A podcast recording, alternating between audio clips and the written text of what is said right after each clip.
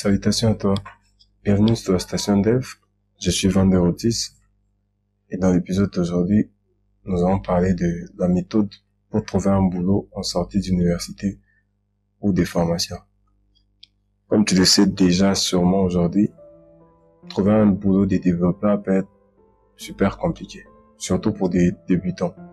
Donc quand on est débutant et que on n'a pas d'expérience, euh, personne ne veut nous embaucher en fait, que ce soit euh, que ce soit en freelance ou que ce soit en entreprise, personne ne veut nous embaucher. Et quand on nous embauche, on ne veut pas nous donner les bons salaires.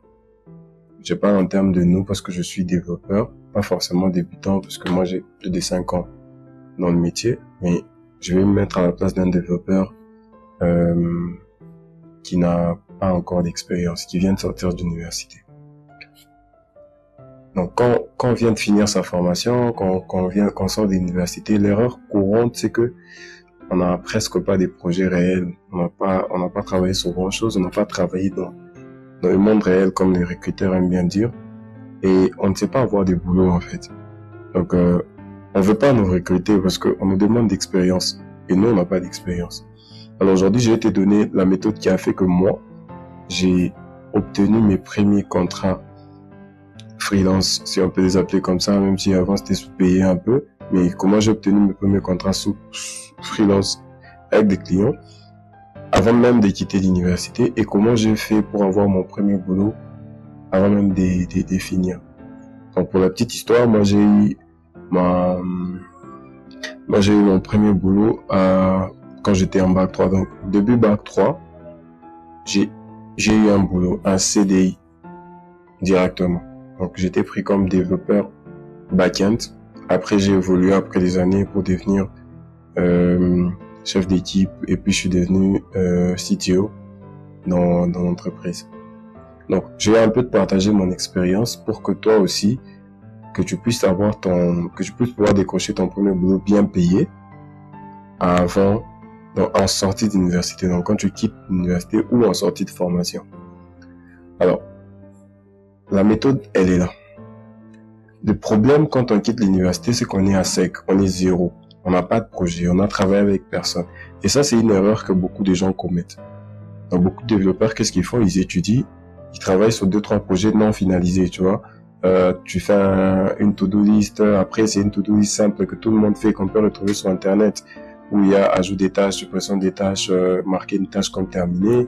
Tu sautes sur un autre projet, tu fais la météo, en fait, tu as des projets un peu euh, au hasard comme ça, en désordre, qui ne regroupent pas euh, l'ensemble des fonctionnalités qu'un vrai projet peut demander. Par exemple, quand on a un réseau social, c'est beaucoup de, des fonctionnalités. Ce n'est pas juste poster euh, un, un, post avec une image et du texte. Non, il y a le fait qu'on va venir commenter là-dessus. Il y a le fait qu'il y a des recommandations sur le profil par rapport au post que tu vois. Il y a la gestion des amis, il y a la gestion des relations, il y a toutes ces choses qui vont faire que euh, un réseau social c'est complexe. Mais quand euh, un développeur va travailler dans son coin en tant que débutant et tout, il va faire un, petit truc, il va faire une feed où on voit tous les posts sans aucun filtre, tous les posts de, tes amis ou de tes relations. Il va permettre de poster euh, un, un, un post, mais il va pas aller plus loin. Pour ça, c'est pas assez complet comme preuve sociale et comme preuve chez les recruteurs. Et un deuxième problème, c'est que personne te connaît en fait. Tu es difficilement, euh, on peut difficilement vérifier euh, ce que tu es. Donc la seule chose que le recruteur a, c'est tes diplômes. En, tout cas, en termes de tes diplômes, là c'est bon, il obtient, il sait vérifier par ton université ou autre. Mais tes compétences, il sait pas trop de vérifier en vrai parce que euh, on ne sait pas savoir si ces projets c'est toi qui les as faits parce que une to-do tout le monde peut le faire, on peut copier-coller un code sur GitHub et tout. Donc, ma méthode est de pouvoir commencer par construire des vrais projets. C'est-à-dire, dans un premier temps, tu vas commencer par travailler sur un ou deux projets maximum. Tu ne vas pas faire dix projets différents. Après, on a une to-do list, on a un truc. Non. Tu vas te concentrer sur un seul projet ou deux. Et tu vas mettre à fond toutes les fonctionnalités et tes connaissances sur ces projets-là. Si tu es en début d'université, par exemple en bac 1 ou que c'est en début d'une formation d'une année, tu prends ton temps. Donc tu, tu construis ton projet au fur et à mesure, mais tu fais en sorte que ce soit un projet costaud. Ben, si tu t'es décidé de faire un réseau social, que ça soit un vrai réseau social. Si tu t'es décidé, bon, après, ça sera pas Facebook, mais que ça ait quand même la plupart des fonctionnalités qu'on a en petite version, tu vois. T'as pas 10 000 utilisateurs pour pouvoir gérer les flux réseau, mais euh, tu as quand même euh, la fonctionnalité pour poster qui est là, liker qui est là, les recommandations des, des posts qui est là, la gestion de profil qui est là, la gestion de relations et tout. Tu vas mettre tout ça. Par exemple, si tu t'es décidé de faire un e-commerce, tu vas peut-être t'inspirer d'Amazon et tu vas créer la, la home page avec les recommandations par rapport aux préférences des utilisateurs. Tu vas gérer les cookies, euh, tu vas gérer l'inscription et la connexion. Tu vas venir gérer la création d'une boutique, l'ajout des articles dans la boutique. Tu vas gérer les recommandations, les notes de, du produit. Comme tu peux le remarquer, c'est pas un projet que tu vas faire en, un mois, c'est pas un projet que tu vas faire en deux mois. L'idée, c'est de prendre du temps pour rester sur un projet concret, afin que quand tu finis, ou quand tu as besoin d'un boulot, tu peux nous sortir un projet concret. Tu vois, tu vas pas nous en sortir 10, mais ces projets-là, quand on les regarde, il est assez complet pour qu'on regarde. Non, ça, c'est un développeur front-end qui s'y connaît parce qu'il a géré toute la partie front-end d'un e-commerce complexe. Ça, c'est un back-end, tu vois. Ça, c'est un développeur mobile parce qu'il a développé une app mobile complète. Par exemple, développer une to-do aujourd'hui en application mobile, c'est easy. Tu prends un tutoriel YouTube et, et c'est bon. Mais développer un to-do avec un timer, développer un to-do avec gestion de projet, ça là, ça, c'est, c'est, c'est, pas trouvable facilement sur YouTube. On va, on va finir par comprendre que ta compétence est en fait unique. C'est toi qui as fait ça, tu n'as pas copié. Donc, tu vas avoir tes deux projets et ces deux projets-là vont être la base même de, de ton profil. Donc, tu vas présenter un ou deux projets, comme j'ai dit, et ça va être la base de ton profil. Avec ces deux projets, tu vas construire un portfolio. Avec ces deux projets, j'ai dit. C'est-à-dire que ton portfolio va se baser sur les deux projets. Quand je suis en train de parler des deux projets, c'est parce que beaucoup de gens ont tendance à s'éparpiller. Par exemple, quand tu quittes l'université, tu peux pas être développeur full stack. Tu peux pas, t'as pas eu suffisamment de temps pour devenir front et back-end full stack web, par exemple, parce que aujourd'hui les full stack, il y en a beaucoup. Euh, c'est parfois, ça, ça tire parfois en confusion. C'est pour ça que moi, par exemple, je n'aime pas m'appeler développeur full stack parce que d'un côté, on va dire full stack, il y a tout ce qui est back-end, base de données, euh, front-end, back-end mobile, euh, euh, CI/CD, déploiement, tu vois. Et d'autres vont te dire que bon, full stack, c'est juste connaître tes front-end et les back-end. Mais quoi qu'il en soit, tu peux pas être un développeur full stack quand tu viens de finir une formation. Tu peux pas être full stack en sortant de l'université, tu vois. C'est pas parce que tu sais faire un peu de back-end et front-end que tu es full stack. Tu vas devoir te spécialiser un côté. Donc, si tu es un back-end, tu sais faire du front, bootstrap et deux, trois trucs, mais tu es un back-end. T'es pas, t'es pas un full stack. Et si tu es un front-end, bah, peut-être tu sais faire des, API, tu sais interroger une base de données directement, écrire dans une base de données, mais t'es pas back-end en fait. T'es un front-end. Ta capacité, tes performances sont côté front-end et tu connais quand même un peu de back-end. Du coup, quand tu sur deux projets, tu as moins de temps de t'éparpiller. Donc tu peux vraiment te positionner. Moi, je suis dev mobile, j'ai fait des projets mobiles. Moi, je suis dev web, j'ai fait des projets web. Donc, comme je disais, avec ces deux, deux projets-là, tu vas construire un portfolio. En tout cas, tu vas construire un portfolio sur les deux projets. Un portfolio website. Donc, la première des choses, c'est que tu vas faire ton site web et tu vas héberger dessus tes deux projets ou ton projet comme réalisation. Alors, sur ton portfolio, c'est là où les clients ou les recruteurs savent voir qui t'es. C'est ça ton profil. Alors, tu vas regarder qu'est-ce que tu as bien fait dans ces projets et tu vas mettre ça. Par exemple, si j'ai travaillé sur euh, un social network en front-end, back-end et tout, j'ai tout fait quoi. Mais que je me rends compte que ce dont je suis les plus fier et que j'ai fait avec plus de facilité aisément, c'est les front-end. Je ne veux pas dire sur mon portfolio que je suis un développeur full stack ou back-end. Parce que quand le recruteur va regarder mon code source et mon projet, si le back-end n'est pas super bien fait, je vais avoir des problèmes. Donc, tu vois, il va pas me sélectionner. Mais si je dis que j'étais front-end, il va mettre moins de, comment on dit, il va, il va, il va mettre moins son regard sur le back-end pour se concentrer sur le front-end. Si je dis que j'étais back-end, il va moins mettre son regard sur le front-end. Il va négliger le fait que mon, mon, mon design n'est pas tout beau. Mais il va regarder si les fonctionnalités marchent bien. Donc, je vais décrire ma, ma, ma, mon profil comme ça. Je suis un back-end, je suis un front-end en fonction de comment mes projets, je les ai faits. Une fois que j'ai mon portfolio, euh, un site web, hein, après, il faut un peu de sacrifice pour acheter un autre domaine. Les portfolios sur des domaines euh, publics et tout, GitHub, c'est bien, mais euh, c'est pas très... Euh, tu, moi, je trouve que tu ne mets pas trop d'importance à, à ton profil. Un domaine aujourd'hui, c'est 10 dollars et quand tu veux mettre un site web, euh, t'as pas besoin de plus. T'achètes un domaine à 10, 15 dollars et tu mets ton nom dessus, tu vois. Et tu mets ton projet là-dessus. Tu vas héberger ton, ton, ton portfolio là-dessus. Et puis maintenant, une fois que tu as ton portfolio, c'est là que tu commences à, à te positionner comme prestataire indépendant. Ici, je ne dis pas de chercher un boulot. Je ne dis pas de te positionner comme un boulot parce que t'as pas encore fini. Tu es encore dans la méthode. T'as pas encore fini. Tu as tes projets, mais tu n'as pas encore travaillé sur des projets clients. Donc, ce que tu vas faire, c'est te positionner comme un développeur indépendant, comme un freelance. De toute façon, t'as pas encore fini tes études ou ta formation. Ce qui veut dire que t'es pas encore prêt à entrer en entreprise. Donc, tu te positionnes comme indépendant. Donc, tu vas dire, je suis freelance. Et là, tu vas créer ton... J'imagine que tu as déjà ton GitHub parce que tu es un développeur. Mais là, tu vas soigner ton profil GitHub.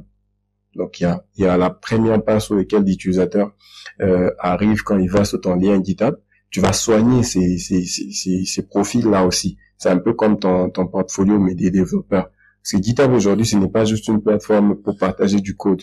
C'est devenu un réseau social des développeurs et les recruteurs prennent ça en compte. Donc tu vas soigner cette page-là pour que quand, quand quelqu'un arrive dessus, il puisse comprendre qui tu es. Cette page-là doit être en, conformité avec ton, ton portfolio web que tu venais de construire, ton site web. Tu vas calibrer les deux pour qu'ils reflètent la même personne. Après, tu vas te créer ton LinkedIn. Donc aujourd'hui, LinkedIn, je te recommande, s'il n'y a pas moyen de passer outre, c'est le réseau de professionnels qui fait décoller des carrières. Moi-même, ma carrière a changé en passant par, par LinkedIn. Donc, tu vas, tu vas créer ton profil LinkedIn, mais ne crée pas le profil LinkedIn comme je vois avec beaucoup de gens. Essaie un peu de te former. Cherche une vidéo YouTube où tu, où les, un expert en communication va expliquer comment euh, il faut faire un bon profil pour que les gens puissent te remarquer, les recruteurs puissent te remarquer. Donc, tu vas faire un bon profil. Euh, les, les, les essentiels, tes photos de profil, tu vas jamais oublier ça bannière, tu vas jamais oublier ça. Ton titre, tu vas bien te soigner. Développeur Fontaine, développeur back-end, j'ai construit des sites web modernes, j'ai construit des applications mobiles fluides. Tu vas mettre ton titre et puis tu vas t'abonner aux, bonnes personnes. Donc, tu vas t'abonner d'abord aux développeurs, tu vas t'abonner à, à des gens qui pourraient être susceptibles d'avoir besoin de tes services, tu vois. Par exemple, si tu fais des websites, tu vas chercher des CEO, euh, des, des startups, euh, des entreprises comme ça, des ONG, et tu vas t'abonner à eux, question que hein, tu vas te connecter à eux, tu vas leur demander en relation, question qu'ils puissent commencer à, à voir aussi ton profil. Après, tu vas récupérer le... Euh, tu vas d'abord commencer à lire euh, les posts des gens, et après, tu vas commencer à poster. Alors, au début, tu sais pas quoi poster, donc ce qu'il faut faire, c'est de récupérer ton projet et de commencer à en parler dans tes posts. Par exemple, tu peux expliquer comment tu as fait la page d'accueil, comment tu as fait la home feed, comment tu as fait, euh, comment tu as géré euh, les problèmes que tu as rencontrés en développant ton projet. Parce que en ce moment, tu n'as pas arrêté de faire ton projet. Tu continues de l'améliorer. Et en améliorant, tu en parles sur tes réseaux. Donc, ton LinkedIn, ça permet à ton réseau de comprendre que tu es un développeur mobile et de te contacter.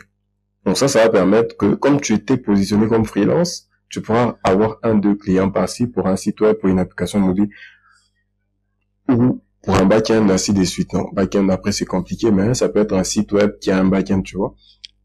Directement comme ça. Ça peut être aussi des landing pages si tu as un front-end. Donc, après, tu vas aussi créer un Instagram. Je trouve qu'aujourd'hui, pour un développeur, euh, le combo, c'est GitHub, LinkedIn, Instagram. Donc, ça, c'est les plus faciles. T'as pas besoin des matos supplémentaires pour faire YouTube, c'est compliqué, mais Insta, c'est ton téléphone, ça prend des photos, tu fais de capture d'écran. Euh, LinkedIn, c'est pareil. Euh, GitHub, c'est t'as même pas besoin de photos, donc c'est les trios qu'il faut. Donc, quand je dis que tu positionné comme prestataire indépendant sur les réseaux sociaux, c'est majoritairement sur les trois réseaux.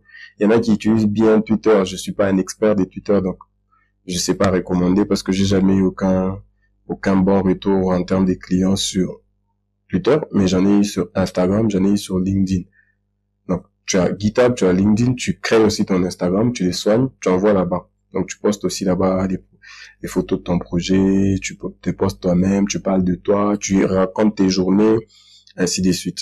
Le but ici, c'est de faire en sorte que pendant que tu es en train d'étudier, pendant que tu es en train de te former, pendant que tu es en train de travailler sur tes deux projets ou ton projet, tu puisses gagner un client. Là, tu n'as, pas quelqu'un d'exigeant. C'est-à-dire, pour que Google t'engage, c'est pas une blague. Euh, pour qu'une entreprise, une startup qui va te payer 2000 dollars t'engage, ils vont être super exigeants. Alors ici, l'objectif, c'est que tu vas chercher à travailler avec des gens non exigeants. Donc, déjà, ça va être moins cher, donc tu seras pas payé au bon prix, ça va être moins cher et ça va être aussi avantageux pour toi parce que les clients qui payent moins cher, il est moins exigeant que les autres. Donc, tu vas développer pour eux. Mais l'avantage ici, c'est que tu vas avoir des, ce qu'on appelle euh, euh, la preuve sociale. C'est-à-dire que les gens te connaissent. Tu vois, ils te connaissent et ils, affirment que tu es dev. Quand des clients vont te, tu vas travailler pour eux, tu vas leur demander de te faire des recommandations. Comme c'est des clients que tu as gagnés sur LinkedIn ou sur Insta, ils connaissent les réseaux, donc tu peux facilement leur demander de, de faire une recommandation. Ce qui fait que ton profil sera maintenant soigné par des avis des humains. J'ai travaillé avec cette personne, c'est une bonne personne. Je travaille avec euh, tel, il sait faire ce qu'il dit. Donc ça te crée de la preuve sociale. Donc avec ça, tu continues. Mais avec ça, quand tu arrives en fin des formations, si tu es en train de faire un bootcamp ou une formation, euh, tu arrives en fin des formations, ou si tu es à l'université, quand tu arrives en bac 3, en dernière année, on va te demander de faire un stage. Bon, en formation, on te demande pas un stage, mais tu devras y penser. Mais à l'université, on te demande un stage. Donc, pour ton stage, n'y fais pas comme euh, la plupart des gens qui vont faire beaucoup plus en Afrique. C'est-à-dire, on va aller dans n'importe quelle entreprise, on va faire notre stage et puis on va rentrer. Non, tu vas choisir la bonne entreprise pour faire ton stage. Et comme tu es un dev, la bonne entreprise, c'est une entreprise tech ou une startup de développement. Moi, par exemple, pour ma part, quand j'ai quand j'ai fait mon stage, je l'ai fait euh, dans une startup euh, des devs à Lubumbashi. Donc, la startup, son boulot, c'était de mettre en relation les clients avec des prestataires développeurs. Donc, je me suis directement retrouvé au bon endroit. Donc, j'avais des missions clients. Sur mon stage, j'ai travaillé dans des missions clients, des vraies missions clients, ce qui m'a fait voir les réalités du terrain. Et en même temps, j'ai construit un nom parce que sur mon profil, je mets, j'ai déjà mis que ben, j'ai passé mon stage dans telle entreprise. Or, c'est une entreprise de dev. Donc, ça m'ajoute quelque chose sur mon profil. Ça fait une expérience dans mon CV. Donc, tu vas demander un stage dans une entreprise tech. Non, si tu peux trouver une entreprise de renommée à l'international, il y a des entreprises qui aiment travailler avec des stagiaires. Tu choisis une entreprise. Ou si tu as une entreprise, euh, une startup euh, dev ou tech dans ta région, tu choisis, euh, tu demandes un stage là-bas. Souvent les stages, bon, ça va dépendre, mais il y a des stages payés, il y a des stages, parfois c'est pas payé. Et quand c'est payé, c'est pas payé comme un dev, c'est payé un tout petit, bon, même pas un tout petit peu, c'est payé beaucoup moins. Ça permet donc euh, à l'entreprise d'être moins exigeant par rapport aux stagiaires qu'ils prennent. Et toi, ça te permet d'entrer plus facilement. Donc, tu vas prendre ton stage. dès que tu as pris ton stage, tu as complété la méthode, tu as un profil complet. Tu as un ou deux projets complets. Donc, en récapitulatif, tu as un ou deux projets complets que tu as fait qui sont full, c'est censé c'est des gros projets. Tu as un portfolio bien fait et qui est basé sur que sur tes compétences, pas un qui ne sera pas global cette fois-ci comme les gens font, mais qui sera basé que sur tes compétences. Tu auras deux, trois compétences et c'est sur ça que tu vas te baser. Tu as un profil GitHub attrayant qui donne envie.